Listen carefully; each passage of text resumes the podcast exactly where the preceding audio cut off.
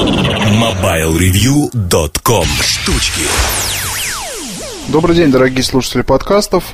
Сегодня в штучках хочу с вами поговорить про разные вещи. А, постараюсь не останавливаться на уже набившем оскомину iPad. Всем вам уже надоело, я полагаю, слушать про это замечательное устройство и читать какие-то статьи. Вот тут сейчас мне уже кажется, журналистам стоит начать, что называется, извращаться и выискивать какие-то особые пути. А особые пути я имею в виду, ну, наверное, поговорить про то, как это устройство реально можно использовать в жизни, поговорить про сценарии, поговорить о каких-то впечатлениях, потому что у многих уже сейчас оно довольно долгое время находится на руках. Ну, вот у меня, например. Вот. И я думаю, что именно пользовательский опыт сейчас будет наиболее интересен. Восторги уже всех задрали. Как задрали, скажем, и э, какие-то негативные вещи в отношении iPad. Потому что, ну, устройство на рынке появилось, оно продается, продается неплохо. Осталось разобраться, зачем оно нужно, с чем его есть и что оно может подменить, заменить или... Ну, короче говоря, основной вопрос, конечно, для чего. Я же про iPad хочу вам сказать, что еще, пожалуй, за вот 2010 год ни одно устройство не вызывало такого ажиотажа ни в плане просмотров материалов, которые выходят, ни в плане просмотров видео, ни в плане интереса прессы, как бы это ни было странно. Потому что я обычно сторонюсь радио телеэфиров, вот сторонюсь презентации, сторонюсь поездок, но это у меня такая какая-то своя личная особенность, скажем так. Вот здесь же пришлось комментарии давать разные всякие. Ну и вот могу вам сказать, что больше всего интересовало журналистов. А журналистов интересовало ценообразование в России, журналистов интересовал ли интересуют пути попадания устройства в Россию, количество устройств – кто продает, как продает. И в ходе вот этих вот интервью меня больше всего зацепила одна фраза насчет того, что ах, вот они барыги-спекулянты. Как они смеют продавать там за 60 тысяч то, что стоит 15-20. Ну, знаете, я вот тут и сейчас вам скажу то же самое, что говорил этим самым журналистам. Начнем с того, что есть iPad, есть другие продукты компании Apple, которые поставляются сюда. Можно всегда сравнить цены у дистрибуторов официальных на RST продукты и цены на продукты американские, которые продаются здесь, в разных магазинах, разными людьми. Я не устану рекомендовать а, всем пользователям не переплачивать за RST, не переплачивать за клавиатуру. Вот я полагаю, что в нашей стране на Маке пересаживаются люди уже, скажем так, с опытом работы, и там без разницы какая раскладка, вот все равно по-русски набивать вполне будет нормально и так.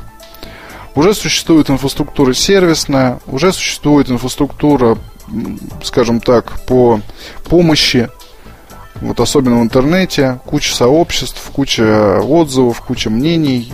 Найти можно ответ на любой вопрос. Вот, и поэтому здесь поддержка российской дистрибуции, на мой взгляд, имеет как минимум одну плохую сторону. А, покупая так называемые русские продукты Apple, мы помогаем дистрибуторам удерживать высокие цены. Как бы это ни было смешно.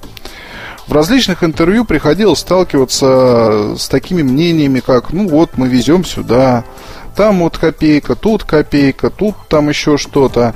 И вот MacBook за 1000 долларов превращается в MacBook за 47 тысяч. Ребят, ну, это не совсем правильно, на мой взгляд. То же самое, как iPhone, то же самое, как iPad, которые, если у нас и появятся, цена будет очень сильно отличаться от американской. Это полный бред, мало того, это полностью разрушает все маркетинговые планы компании, потому что в США ни о какой элитарности там или еще чем-то речь не идет. Вот, продукция Apple, она продукция для всех. Для любого абсолютно человека. Для студента, для бизнесмена, для врача, для еще кого-то. Вот я полагаю, что и в Штатах, конечно, есть там сообщество таких маньяков Apple, готовых растерзать пользователей других систем. Вот, но по большей части, учитывая, сколько там продается и ноутбуков, и телефонов, и всего остального, здесь просто речь идет о народной технике. В России за счет того, что дистрибуторы держат высокие цены, и за счет того, что когда потребитель тратит там, допустим, на какой-нибудь MacBook Pro 17 в топе порядочную сумму денег, естественно, там начинается в голове мысли об элитарности. И вот я такой вот, вот необычный, я грамотный человек, а все остальные где-то там внизу со своими там виндусами и так далее. Это полный идиотизм и еще одно ужасное порождение нашего рынка. Как с этим бороться можно вот лично нам? Лично нам с этим можно бороться тем, что покупать технику у тех же самых спекулянтов, перекупщиков, либо просить привезти друзей из США, либо, в конце концов, там, не знаю, сами поедете, сами купите, или в Европе, там, неважно где. Нет, ну, правда, ведь, э, конечно, тут интересные есть вещи с этим связанные. Например, меня поражает тот факт, что, оказывается, в Билайне настоящий дефицит на RST-шный iPhone 3GS. Достать его сейчас практически невозможно. Ну, я имею в виду достать там партию, чтобы перепродать. А те, кто торгует серым товаром, с удовольствием покупают RST-шные 3GS, и они моментально расходятся. Почему, зачем, сказать то же самое невозможно. Ну, наверное, у кого-то есть вот такие вот установки, что в нашем глобалистичном обществе наверное, правильно купить продукт именно сделанный как бы для России. Хотя там для России, в общем-то, сами понимаете, не так и много. Это вот про так называемых спекулянтов, которые на самом деле обеспечивают потребности рынка определенные, раз они есть. Второй момент про эту же тему. А, есть куча разных вещей, которые сюда просто не поставляются в Россию. Это аксессуары, различные дополнения, различные устройства. Их никто не увозит, хотя они интересны. Вот вам ответ на вопрос, зачем нужны спекулянты. Можно сколько угодно орать там по поводу того, что вот цены высокие, цены плохие, там люди плохие, они на этом пытаются еще денег срубить. Ну, такие, в общем-то, законы бизнеса. Купи, продай. Купи подешевле, продай подороже. Вот раз спрос есть, то будет и предложение. Вот еще раз повторю. Но давайте мы лучше перейдем к другой продукции компании Apple. Совсем недавно тихой сапой прошло обновление ноутбуков MacBook Pro. Что изменилось? Не изменился дизайн и конструкция, это совершенно правильно, потому что здесь и так все идеально, на мой взгляд. А, мало того, не изменилось, в общем-то, ничего связанное с портами там и так далее. Изменились процессоры. Теперь вся линейка это MacBook Pro 13, 15 и 17 сделаны на базе процессоров Intel i5, i7. Это, на мой взгляд, очень хорошо, потому что теперь они стали все эти ноутбуки гораздо быстрее и производительнее капитан, очевидно, сейчас вот заливается горючими слезами. Естественно, что переход на новую базу всегда дает прирост производительности. Вот, и давно было уже пора это сделать, но вот сделано в марте, о, в апреле, практически в конце. Здесь еще хочу отметить интересный факт, потому что с течением времени а, события, связанные с Apple, становятся все... Их появляется все чаще. То есть, смотрите, недавно начались продажи iPad. Шум, гам, тарарам, все дела. Через какое-то время а, анонс iPhone OS 4.0 на лето, соответственно, и ожидание летнего нового телефона. Шум, бам, тарарам, тра-та-та, то есть все тут понятно. Очень все здорово. А, в плане пиар, в плане всего остального, отзывов прессы и так далее. Получили мы с вами мультизадачность, многозадачность. Наконец-то это хорошо.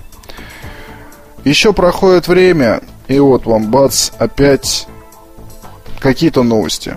И новости такие вроде бы незаметные, и вроде бы вот как бы тихой сапой. Ну вот смотрите, да, допустим, MacBook Pro 13. Замечательный, любимый мой ноутбук, один из самых любимых. Что тут есть? Тут у нас есть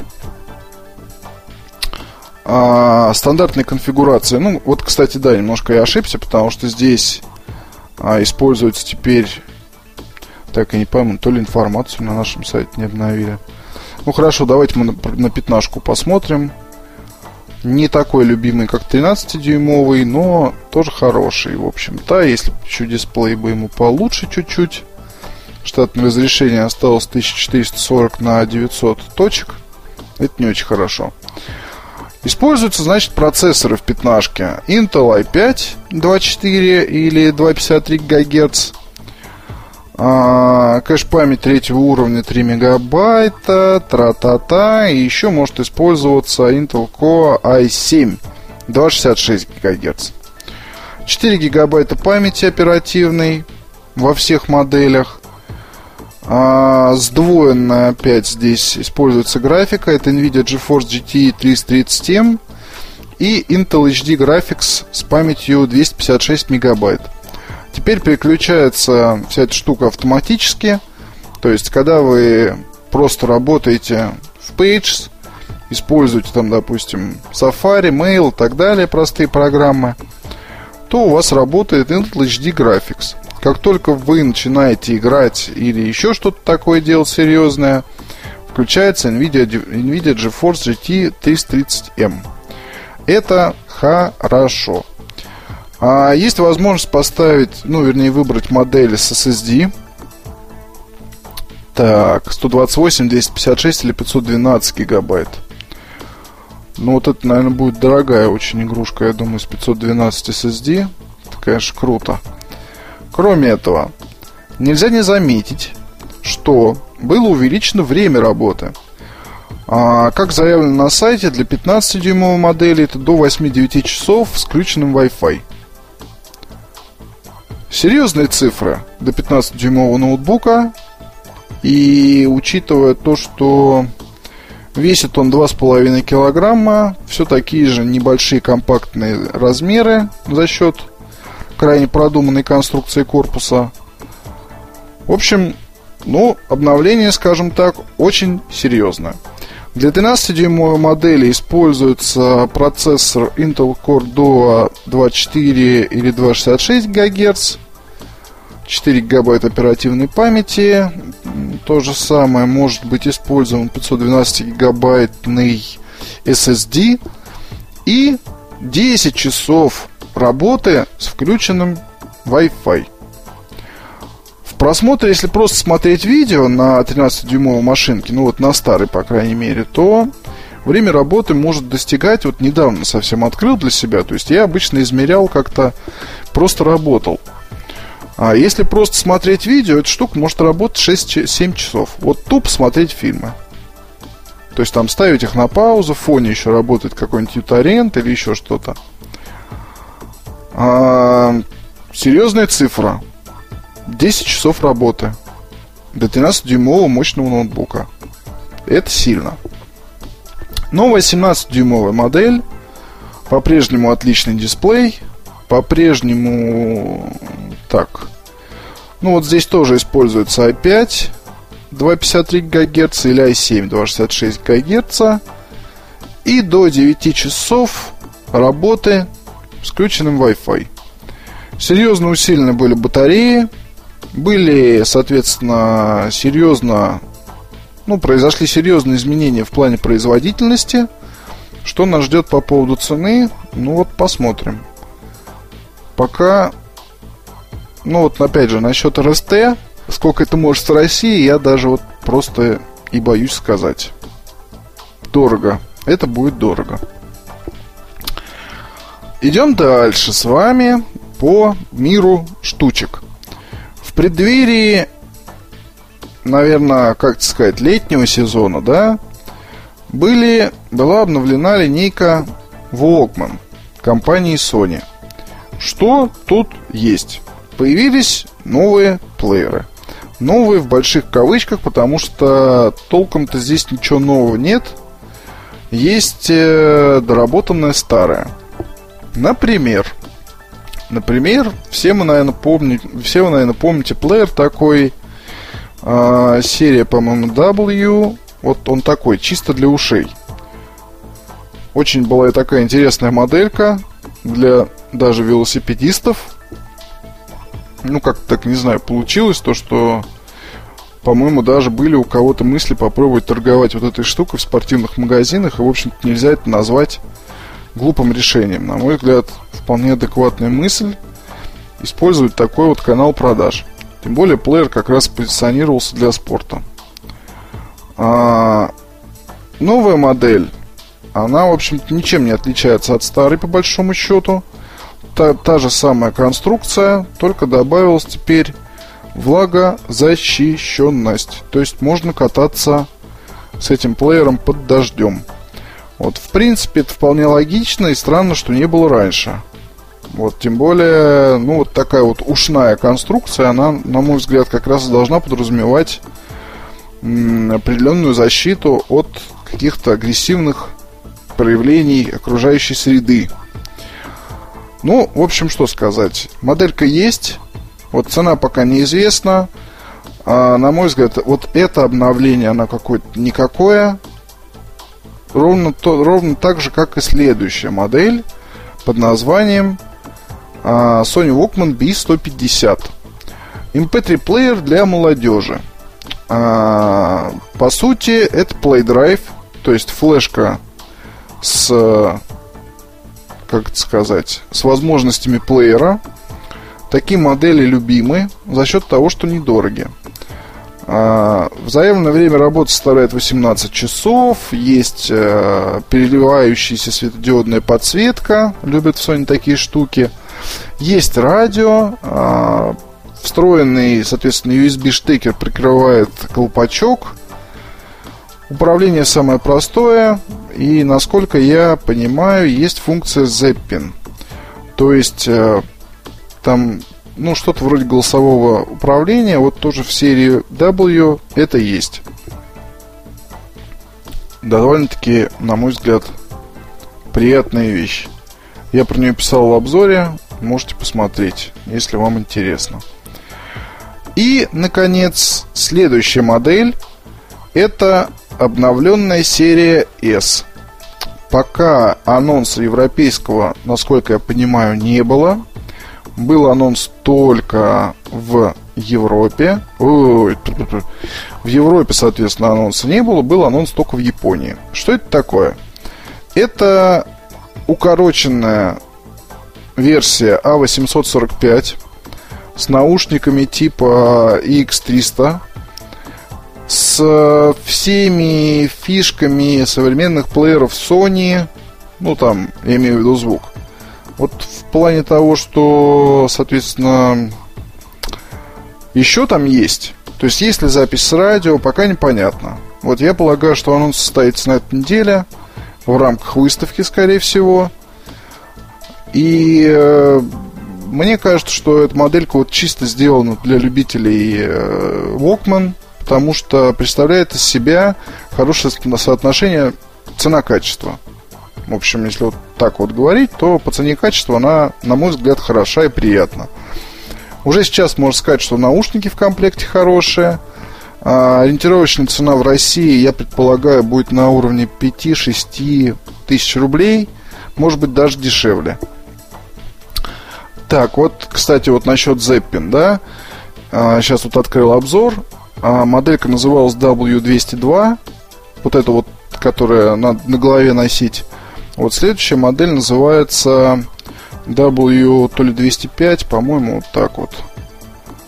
Да, вот сейчас вот W250 она называется. То же самое в комплекте есть Cradle для подключения. Вот. А Zeppin, соответственно, нужно нажать и подержать э, кнопку. И женский голос расскажет вам, что включена функция запина, затем вы будете слушать отрывки композиций. То есть можно прослушать кусочки композиции и быстро выбрать нужную. Вот такая же функция есть на плеере серии B. Это интересно, как мне кажется. Что вам еще сказать? Началась выставка «Фотофорум», она теперь по-другому называется. Полностью ее, по большому счету, оккупировала компания Sony. Много там будет интересного. Если будете в воскресенье, можете там даже увидеть меня, потому что я поеду разворовывать стенды именно в этот день. Раньше не поеду, будет много народу, праздно шатающейся публики. Вот, толкаться ни к чему. В воскресенье все уже расслабятся, будут там ходить по барам, употреблять спиртные напитки. И вот тут-то и надо ловить людей. До встречи на следующей неделе. Пока. MobileReview.com Жизнь в движении.